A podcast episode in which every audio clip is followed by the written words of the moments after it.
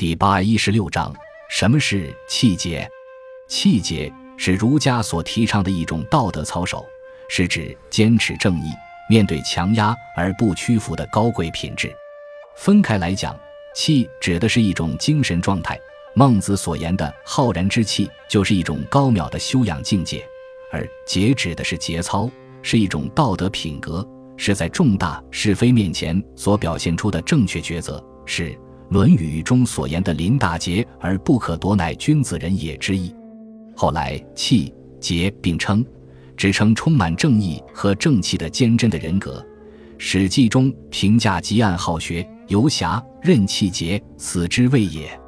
汉代苏武持节牧羊的事迹，就是气节的一个最佳的说明。